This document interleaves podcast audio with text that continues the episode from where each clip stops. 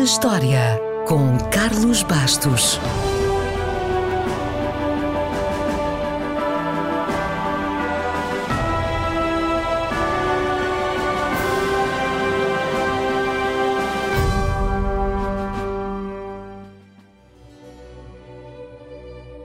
A 4 de março de 1461, durante a Guerra das Rosas, o rei inglês foi deposto pelo seu primo, que subiu ao trono como Eduardo IV. A Guerra das Rosas foi uma luta pelo trono de Inglaterra que durou 30 anos, de 1455 a 1485, e foi uma luta intermitente, com batalhas sangrentas, com massacres, com golpes palacianos e com alianças improváveis. De um lado estava a Casa de York e do outro a Casa de Lencastre, ambas descendentes de uma dinastia que governou a Inglaterra mais de dois séculos e ambas achavam, claro, que as suas pretensões eram legítimas.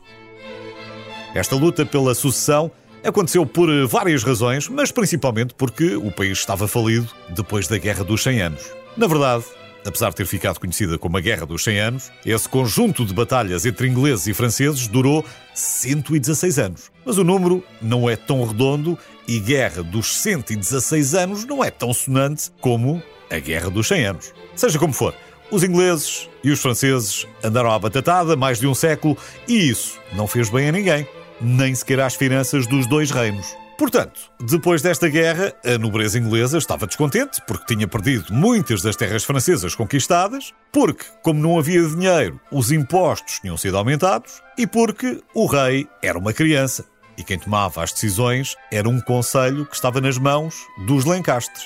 Vale a pena abrir um parênteses nesta história só para recordar que uns anos antes, uma jovem desta poderosa família, chamada Filipa de Lencastre, veio para Portugal casou-se com o rei Dom João I e os seus filhos seriam recordados como a Incolita Geração.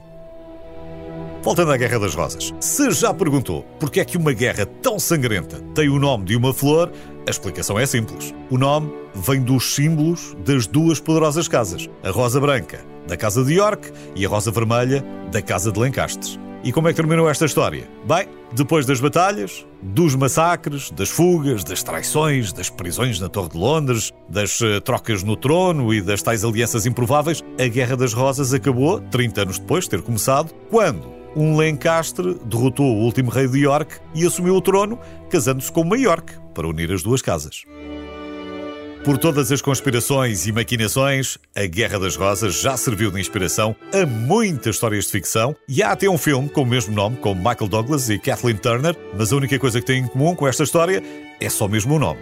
No entanto, há uma série que deve conhecer muito bem que retrata a luta entre casas poderosas e as suas ambições ao trono. Não se chama Guerra das Rosas, chama-se A Guerra dos Tronos. Mas a Guerra das Rosas foi a inspiração de George R. R. Martin para uma das séries de maior sucesso de todos os tempos. A Guerra das Rosas e os Dragões.